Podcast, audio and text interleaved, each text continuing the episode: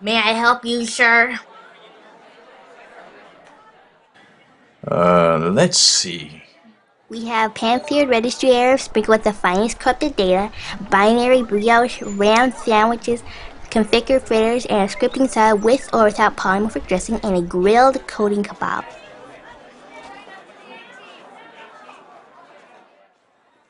I'd like a ram sandwich. And a glass of your finest Code 39. Would you like any dessert, sir? Our special is tracking cookies. I'd like a batch of some zombie tracking cookies, thank you. Coming right up, sir. Your food will be served shortly.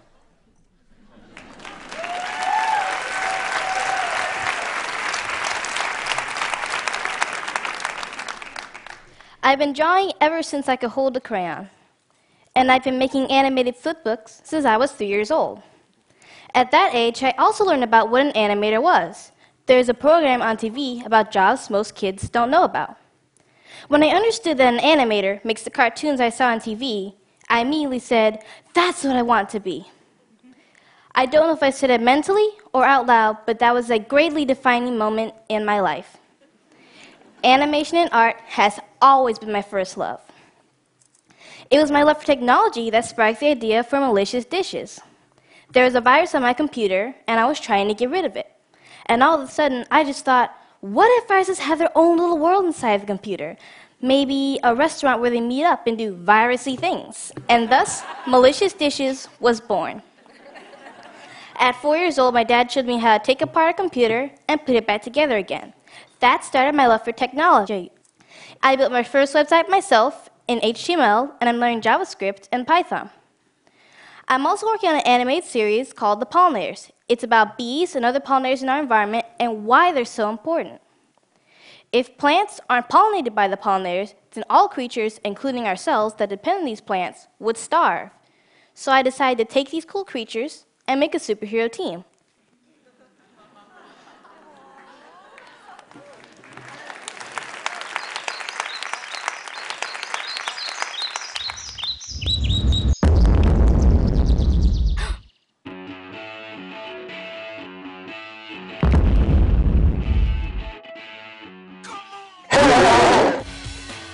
DeForest I should have known! I need to call on the rest of the pollinators!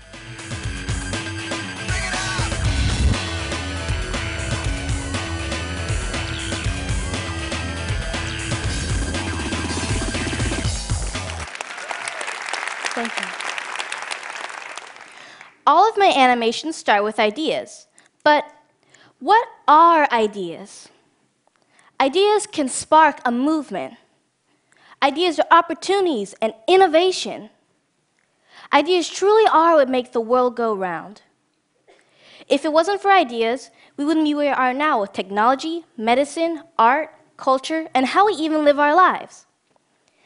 At eight years old, I took my ideas and started my own business called Maya's Ideas and my nonprofit, Maya's Ideas for the Planet. and I make eco friendly clothing and accessories.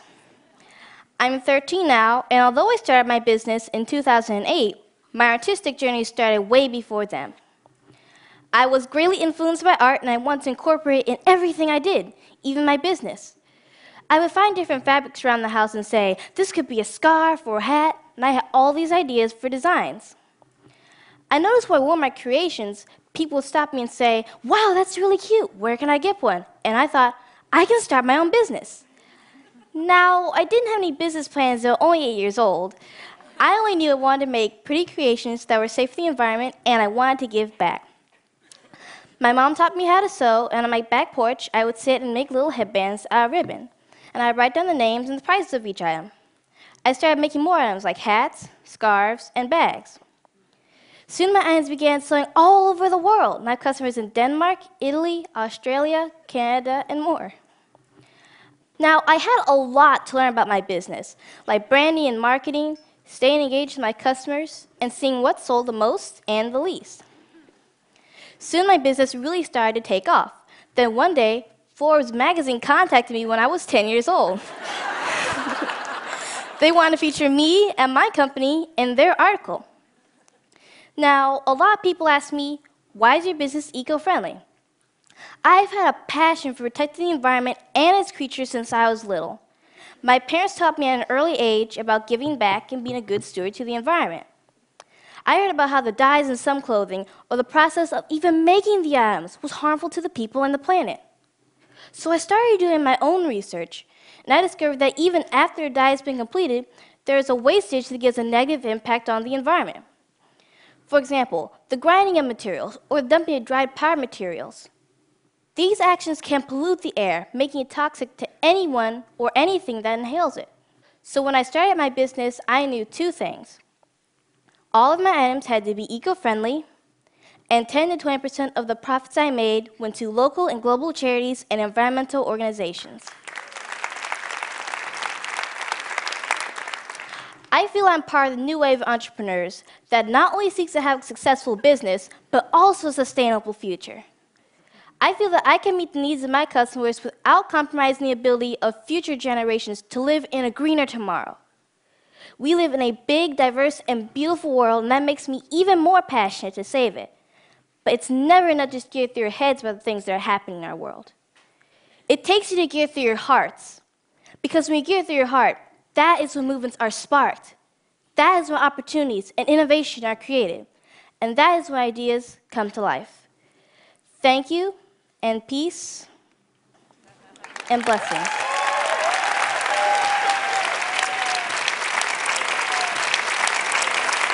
Thank you. So you, you heard Maya talk about the amazing parents who are behind this incredible woman. Where are they? Please, Mr. and Mrs. Penn, would you? Oh.